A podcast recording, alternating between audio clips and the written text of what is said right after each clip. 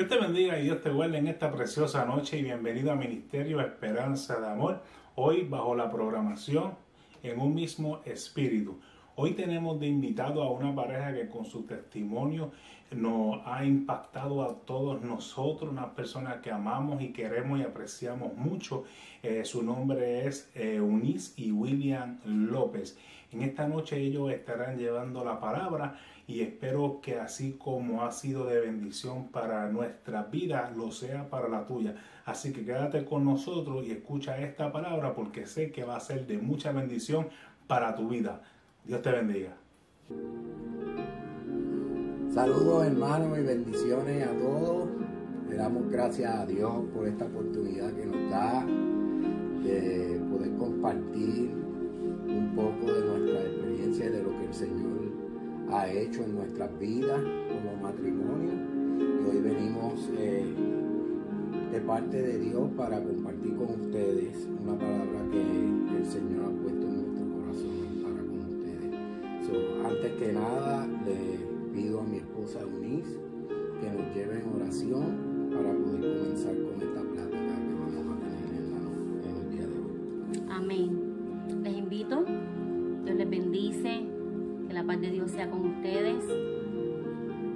Acompáñenme a orar. Gracias Dios por tu amor, por tu misericordia. Gracias porque tú nos das la oportunidad de dar por gracia lo que por gracia recibimos. Señor, te pido que cada palabra que aquí se hable sea para la bendición de la vida de cada oyente, que restaure, que levante, que anime y fortalezca que lo que tú has hecho con nosotros sirva de testimonio de la gloria de Dios manifestada en nuestras vidas. Te pido, Señor, que cada palabra que salga de nosotros sea dirigida exclusivamente por el Espíritu Santo. Gracias Dios porque tú nos perdonas. Gracias porque tú nos miras por la sangre, por medio de la sangre del Cordero Inmolado, que nos limpia de todo pecado. Te damos gloria, te damos honra, alabamos tu nombre porque tú eres merecedor, porque a ti te pertenece nuestra alabanza y nuestra adoración. Te amamos Dios y gracias por esta oportunidad. En el nombre de Jesucristo hemos orado creyendo que tú nos escuchas. Amén. Gracias Eunice por esa oración y llevarnos ante la presencia del Espíritu Santo.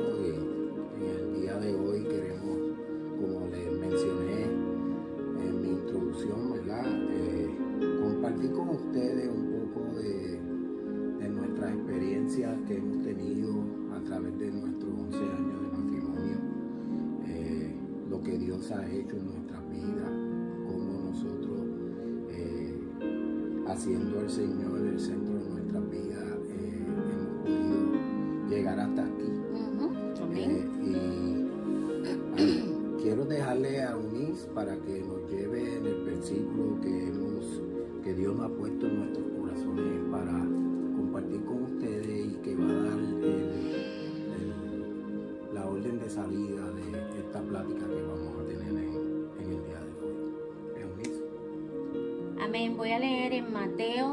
7, versículos 24 al 27. Y dice la palabra de Dios para beneficio de nuestra vida. Cualquiera pues que me oye estas palabras y las hace, le compararé a un hombre prudente que edificó su casa sobre la roca.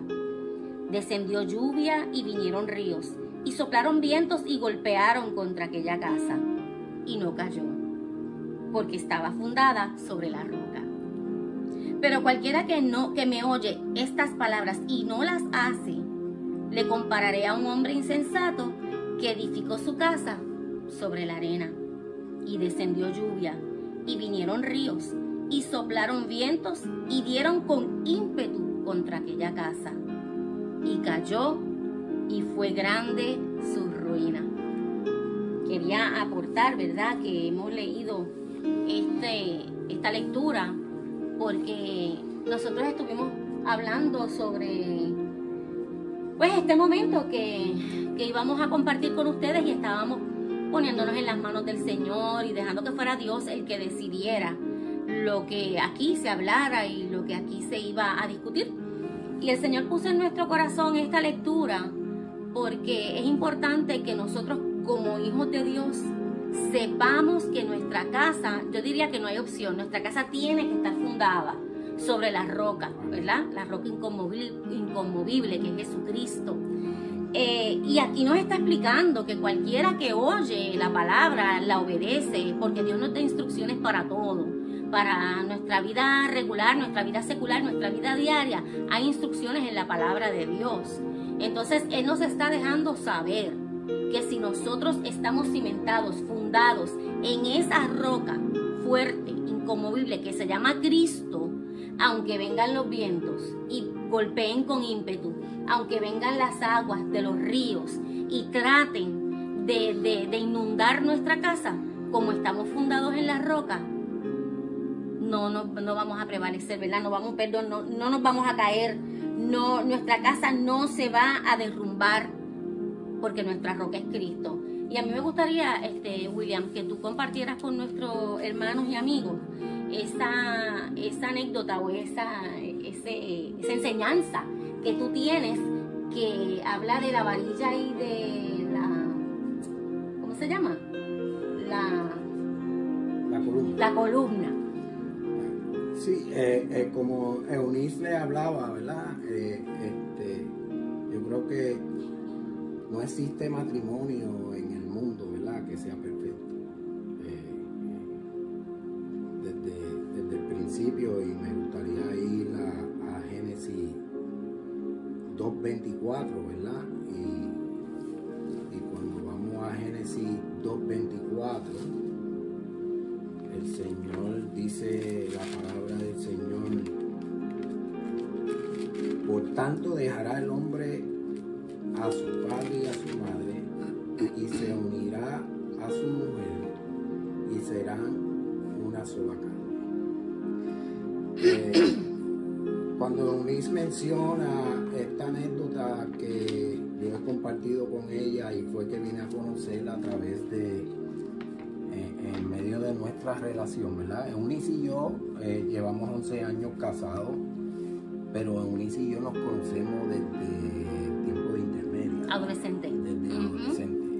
Este, tuvimos 20 años que cada cual se fue, ¿verdad? Y hizo su vida. Eh, hubo una interrupción en donde no había un contacto. Pero por, la, por la voluntad del Señor, pues Él nos trajo hace 11 años atrás. Eh, venimos de cada cual tener eh, relaciones sus relaciones diferentes, ¿verdad? Y por eso hemos, le, buscábamos un título a esta plática que vamos a tener. Y uno de los títulos que, que, decidimos ponerle fue Reconstruyendo mi hogar en la roca. Y como vemos, ella pues trajo esos versículos que habla sobre la roca inconmovible que sabemos que es Jesucristo. Y en medio de todas las tormentas y en medio de todas las vicisitudes, de todos los problemas que hemos tenido, que, son bastante este, los problemas, porque ningún, si, nosotros pensamos que cuando nos casamos no íbamos a tener problemas, eh, eh, eso es algo que no, que no va a pasar, porque siempre va a haber, el enemigo está ahí para tratar de... Pero este, cosas que yo eh, establecía con ella cuando hablábamos era de cómo al convertirnos en una sola carne, yo lo comparo con una columna y en una estructura para poder construir una columna tiene que haber dos materias, el cemento y tiene que haber una varilla. Y cuando hacemos una columna, aquellos que saben un poquito de construcción, eh, saben que tenemos que hacer un molde y en ese molde, si nosotros tiramos el cemento, que en este caso el cemento vengo siendo yo, ¿por qué el cemento? Porque el cemento es lo que protege, ¿verdad? Lo que es fuerte. Y si yo no tengo si se tira en ese molde esa columna de cemento y no se le pone una varilla adentro, ¿qué va a pasar con agrietar. Se va a agrietar y se va a caer, porque no va a tener una estabilidad.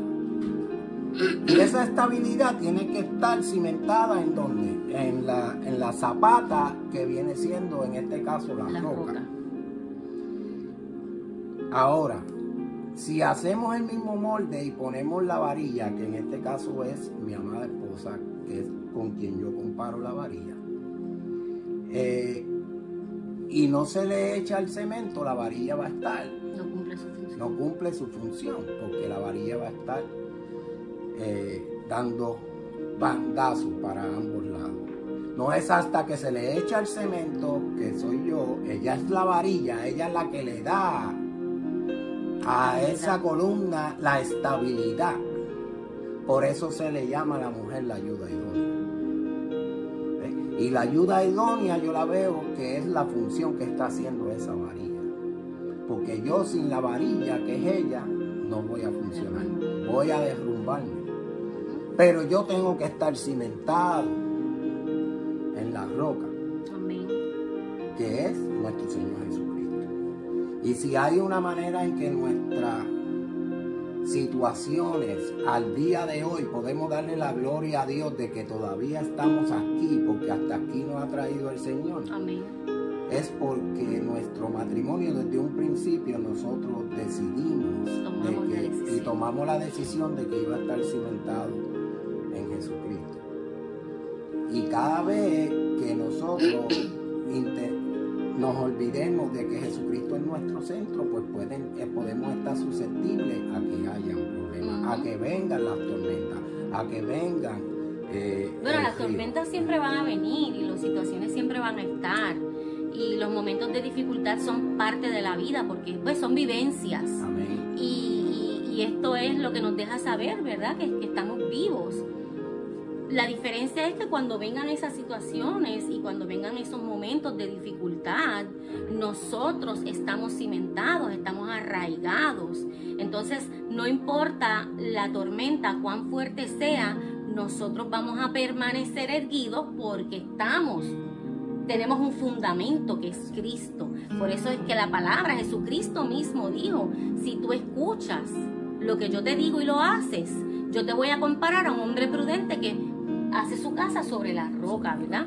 Y eso es lo que nosotros, pues como tú dijiste, nosotros decidimos eso desde que empezamos porque ambos, desde antes, estábamos ya orando para que el Señor no solamente trajera, sino que nosotros también pudiéramos ser esa persona, ese esposo, esa esposa, que esa persona que Él iba a traer se merece, porque muchas veces las personas se enfocan en orar para que el Señor me traiga esa pareja. ¿eh? Pero entonces se nos olvida que hay que orar para yo ser esa esposa, para ese hombre que tú me vas a traer.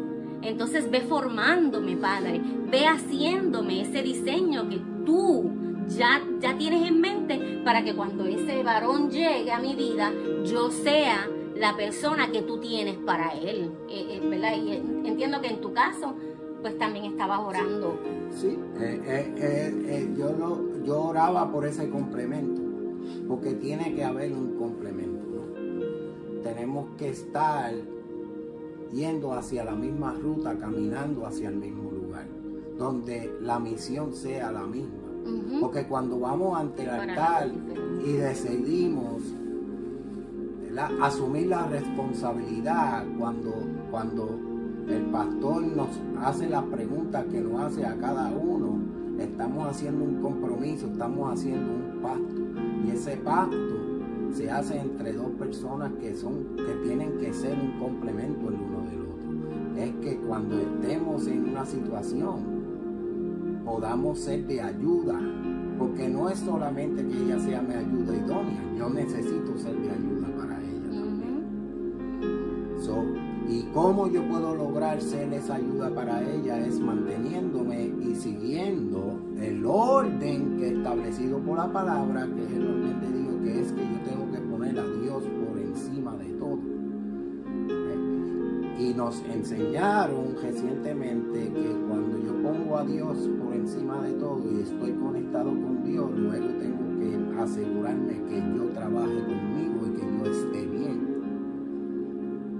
Porque si yo no estoy bien con Dios y yo no estoy conectado de la manera en que tengo que estar, entonces yo no puedo ayudarle a ella. Yo no puedo dar lo que yo no puedo darme a mí mismo. Entonces, pues el orden es Dios, yo, para ayudarme a mí mismo, mi esposa, luego vienen los hijos, luego viene el resto de la familia, ministerio, así sucesivamente. Lo cual nos lleva a que cuando nos convertimos en una sola carne, hay relaciones fuera que también nosotros tenemos en nuestra vida, nuestros padres, nuestros hijos, nuestros compañeros de trabajo, nuestros amigos, los hermanos de la iglesia y todo eso, pero esas relaciones no pueden ir por encima de la relación que yo tengo con el Padre y de la relación que tengo que establecer con mi ayuda idónea. Amén. Entonces a veces cometemos los errores donde queremos tratar de resolver situaciones de las relaciones que son de nuestros padres. Y eso no quiere decir que vamos a dejar a nuestros padres y vamos a ponerlos al lado y no vamos a hacerlo, o a nuestros hijos, o a nuestros hermanos en la iglesia, o a nuestros compañeros de trabajo, aquel que necesite una ayuda nuestra. Pero si no nos ayudamos nosotros mismos, ¿cómo podemos ayudar a otros? Si no podemos ayudar y ser sacerdote de nuestro hogar, ¿cómo vamos a poder ayudar a otras relaciones, otros lugares fuera, a que puedan alcanzar ellos lo que, deben alcanzar? Yo entiendo que hemos estado mucho tiempo escuchando, ¿verdad? Y, puede sonar un poquito... Eh, es una forma, es un consejo realmente una exhortación. Y es que hemos escuchado tanto tiempo el que el varón es la cabeza del hogar y como Cristo es la cabeza de la iglesia. Pero yo creo que es que no nos estamos sentando a, analizar y a escudriñar lo que esto quiere decir. Y esto quiere decir, ¿verdad? Que al mi esposo ser la cabeza de mi hogar, yo tengo que reconocer cuál es su posición y cuál es la mía. Y también dársela a conocer a mis hijos. ¿Ve? porque yo, por el ejemplo, es que ellos van a aprender. Entonces, yo les voy a dar, ¿verdad?, una anécdota que nosotros eh, eh, tuvimos en nuestra vida. Y como ya le habíamos dicho que nosotros tenemos hijos, ¿verdad? No tenemos hijos en común, solamente Moisés. Y sabemos que, pues, que los que conocen, ¿verdad? Saben que Moisés es adoptado, que es nuestro nieto. Este, y Moisés está con nosotros porque su mamá falleció de cáncer, ¿verdad? Mi hija. Entonces, cuando antes de, todo este proceso suceder, que yo me caso con William, eh, yo senté a mis hijas. Yo senté a mis hijas y les dejé saber cuál era la posición de este hombre que iba a llegar a la casa. Que es difícil, sí, porque estos niños, este, pues lamentablemente estaban adaptados ya a vivir con mamá o tenían a su papá anteriormente. Pero si yo me voy a dejar llevar por la palabra y si yo quiero que Dios me llame prudente, porque Jesucristo dijo que si yo seguía lo que Él decía y yo seguía las palabras que Él me decía, Él me iba a comparar a una persona prudente.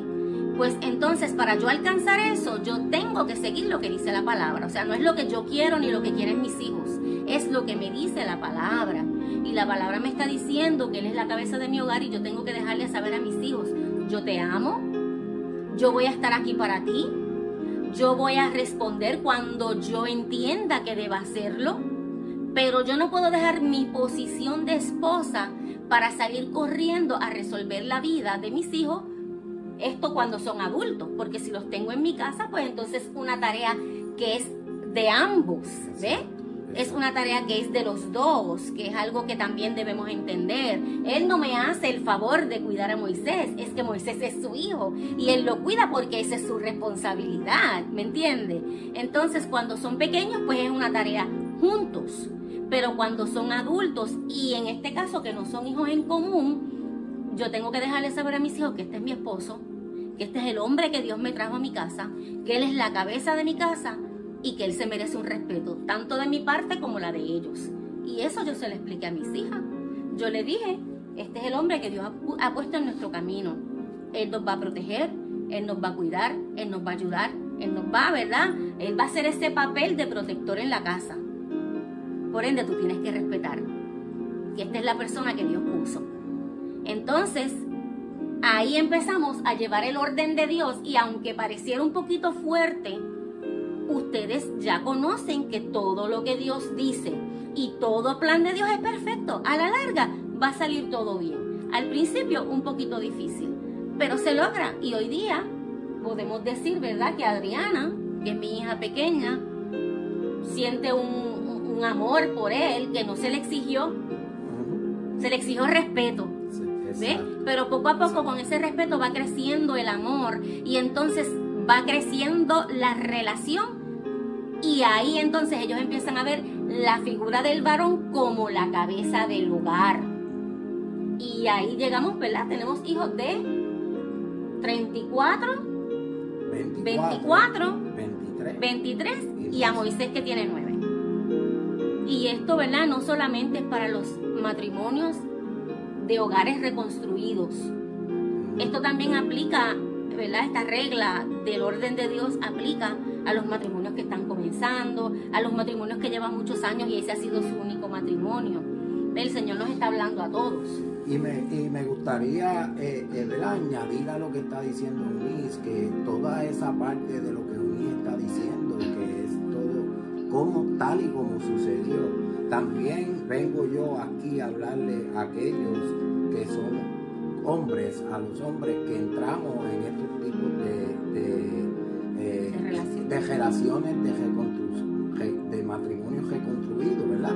Y es que hay una parte que se espera de mi parte, porque cuando yo hice el compromiso con ella, yo hice el compromiso con ella, pero también estoy asumiendo la responsabilidad de lo que viene con ella. O sea, que tan, tanto es importante lo que ella hizo con sus hijas que yo tengo que hacerlo también con mis hijos. Entonces aquí, gracias a Dios y le damos la gloria al Señor, es que todos nuestros hijos, ellos han sabido reconocer, pero también ha habido un trabajo que yo he tenido que hacer. Ha habido un trabajo que ella ha hecho, ha habido un trabajo que cada cual dentro de nuestros hijos, dentro de su responsabilidad, tienen que hacer también.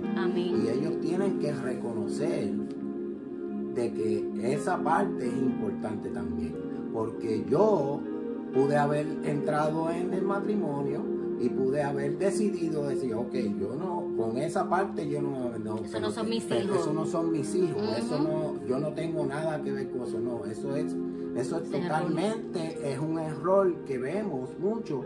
¿Por qué? Porque cuando entonces yo viera a, a, a su hija, como en ocasiones pasaba, que entraba en algún tipo de eh, argumento en donde yo tenía que velar cómo yo entraba, pero tenía que decirle, y yo la llamaba aparte y le decía, te voy a decir una, ella es tu mamá, pero ella es mi esposa. Y a mi esposa tú no le vas a faltar el respeto. Porque uno tiene que establecer unos boundaries, como se llama. Uno tiene que trazar una línea, hay unos límites. ¿Por qué? Porque a nuestros hijos nosotros tenemos que ir y educándolos de la manera en que como Dios nos exige a nosotros que tenemos que hacerlo. Porque a los hijos, nosotros fuimos hijos también. ¿Ves? Y tuvimos que ir a hacer lo que nos tocaba hacer. Y tenemos, y está en nosotros cómo ellos se van a comportar, porque más adelante ellos se van a convertir en padres y yo creo que también fue una otro, otra prueba de que eso funcionó fue pues las conversaciones que tú tenías con, Paula, la mamá de Moisés, ¿verdad? Mi hija. Era, eh, de hecho, yo puedo decir que hubo conversaciones que ellos tuvieron que yo no, yo no estaba presente, pero fue porque eh, eh, el Espíritu Santo y Dios me ayudaron y yo me dejé ayudar, que eso es importante, porque si el Espíritu Santo me lo dice, pero yo no lo hago, pues entonces ahí, ¿verdad? Hay pérdida. Pero cuando el Espíritu Santo me advierte y el Espíritu Santo me dice y yo hago, el Espíritu Santo me va a respaldar. Entonces a mí me respaldó a pesar de que a mí se me hacía difícil y a ellas entendíamos que a ellas se le hacía difícil porque, oigan, oigan, nuestros hijos, ¿verdad? Y, y yo sé que tú eh, estás consciente de eso. Nuestros hijos pueden mirarnos como que pues ese es el esposo de mi mamá y esa es la esposa de mi papá. ¿Es cierto? Pero entonces se ha agradecido de que ese esposo de tu mamá es quien la cuida, la protege y se asegura que ella esté bien. Y esa esposa de tu papá es la mujer que lo cuida, lo protege y se asegura que él esté bien. Cuando usted empieza a cambiar entonces ya el panorama y a poner un sentimiento de agradecimiento en el corazón de sus hijos, la cosa se ve diferente. Entonces ya no está imponiendo que ellos acepten a esa persona. Una de las cosas que también yo entiendo y, ¿verdad? Si, me, si tú estás de acuerdo conmigo, que sé que, que de hecho lo estás, porque lo hemos vivido, es el que qué bonito es que para él ayudarte, él sirve. Pero para otras cosas no. Eso tampoco es de Dios. ¿Sabes? Eh, tenemos que, que estar conscientes de que si este es el hombre que tú vas a llamar cuando tienes problemas, este es el hombre que tú también le, debes el respeto. Entonces no me digas, ay, que él no es mi papá. Ah, eso en mi casa era prohibido.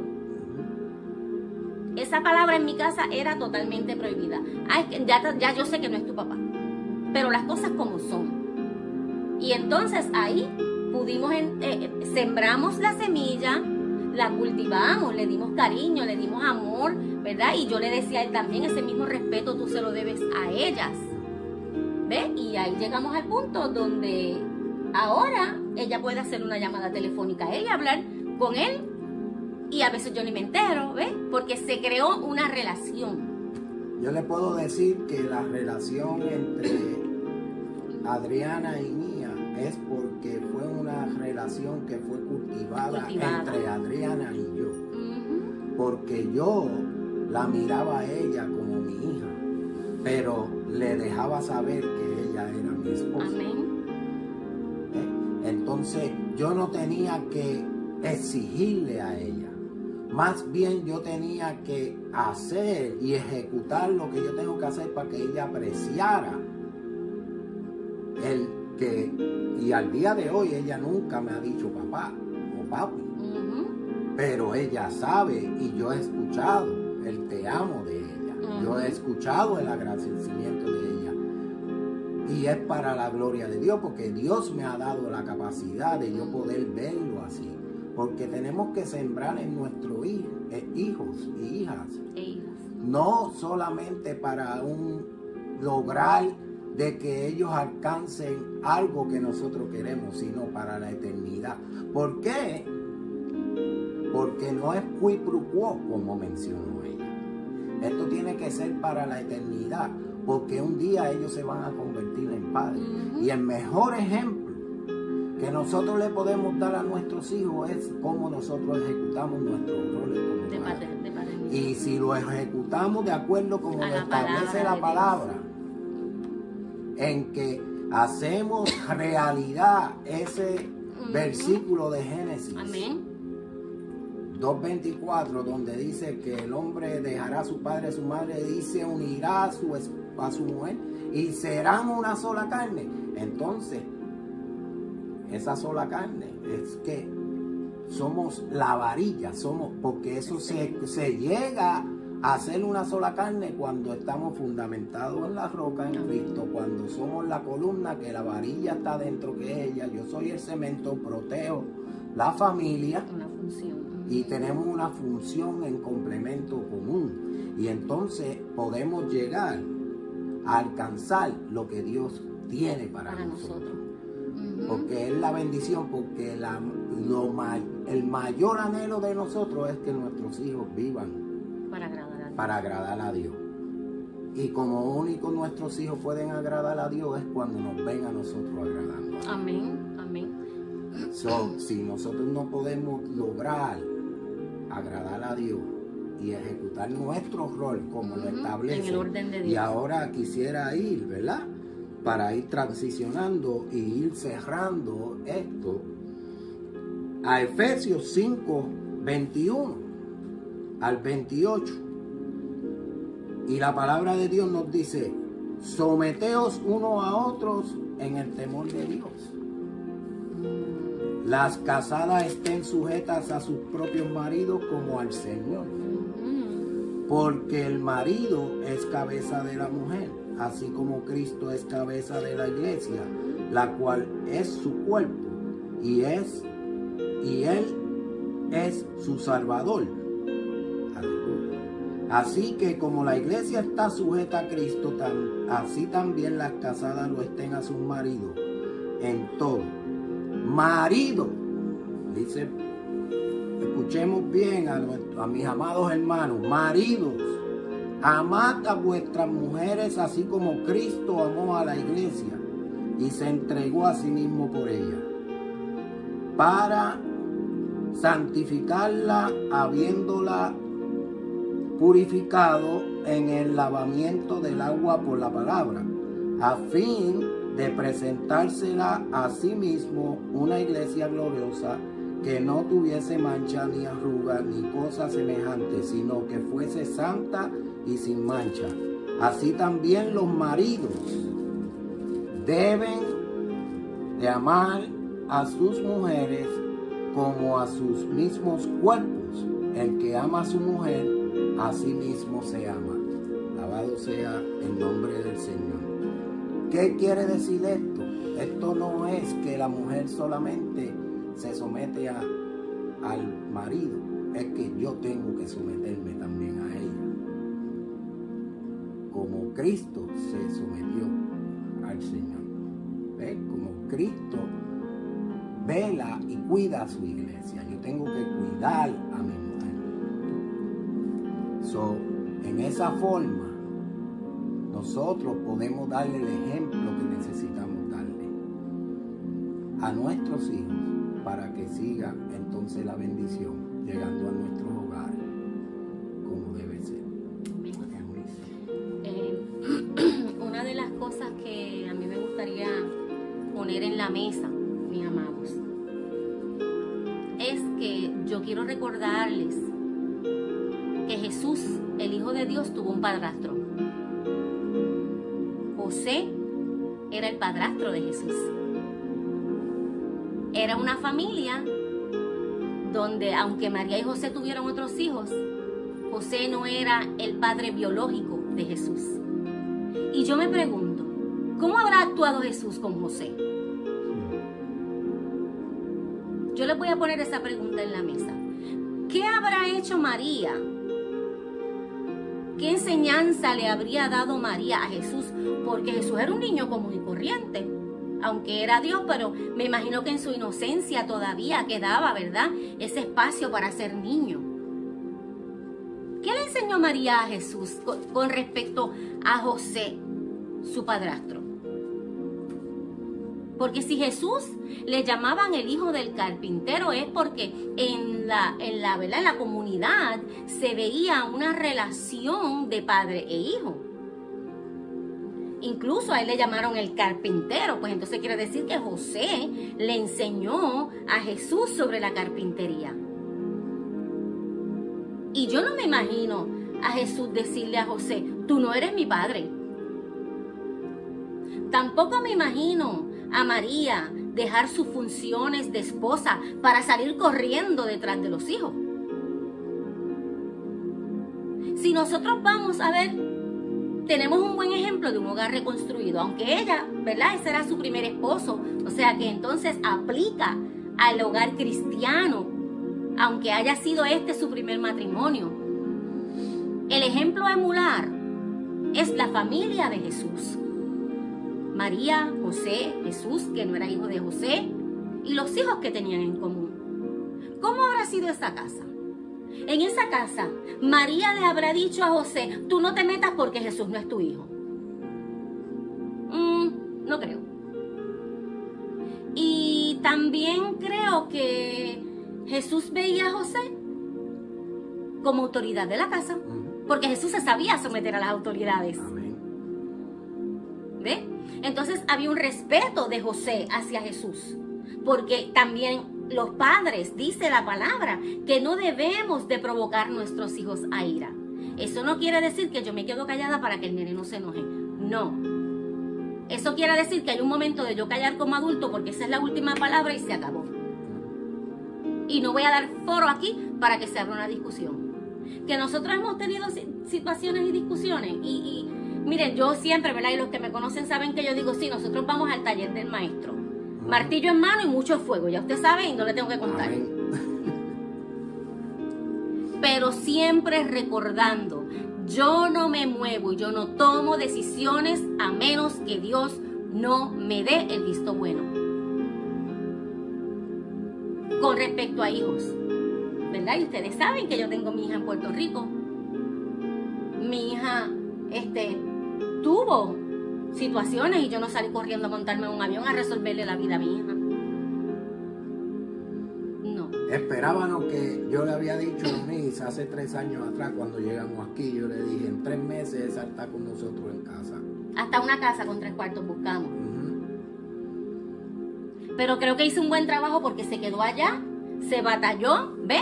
No se murió, miren, mis hermanos, está vivita trabajando y haciendo lo que le corresponde a ella. Porque cada vez que nuestros hijos se caen y se pelan las rodillas, yo no puedo salir corriendo a pasarle la curita y a pasarle el yodo y qué sé yo. No, no. Son vivencias. Ellos tienen que aprender a vivir. Ellos tienen que aprender a resolver problemas.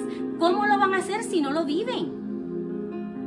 Entonces nosotros como matrimonio vamos a estar aquí en la grada, mira, observando y de vez en cuando te vamos a decir, hijo, un poquito más para la izquierda porque te vas a ir por el barranco. Pero yo no voy a salir corriendo a, mover. No, mi amado, tenemos un orden que la palabra nos da. Y debemos seguirlo. Créame que no va a salir mal siempre y cuando usted esté en la palabra de Dios. Todo obra para bien para aquellos que aman a Jehová y que fueron llamados conforme a su propósito. ¿Es usted llamado conforme al propósito de Dios? Emule la familia de Jesucristo. Piense si Jesucristo le contestaba de la manera que los hijos pueden contestarle a los padres que no son sus padres biológicos. Es que yo no me puedo imaginar a Jesús confrontando o diciéndole a José o no. Y tampoco María devalorando la posición de José. Es una exhortación con mucho amor porque si lo consideramos y hacemos lo que la palabra dice, pues entonces daremos testimonio de que nuestra casa está fundada sobre la roca. Pero si no vemos por ahí corriendo y haciendo y deshaciendo y una batalla y un campo de batalla en la casa, que hay problemas, sí, los hay porque somos todos diferentes. Pero sobre todas las cosas, el respeto y el amor no puede faltar en nuestro hogar y el respeto y el amor se consigue cuando él conoce su posición, cuando yo reconozco la mía y eso también se lo enseñamos a nuestros hijos. Amén. Amén. Para, para cerrar, quiero leerles en Mateo 19:6. Y dice, así que no son ya más dos sino una sola carne. Por tanto, lo que Dios juntó, no lo separa el hombre. Jesús nos compartió esto.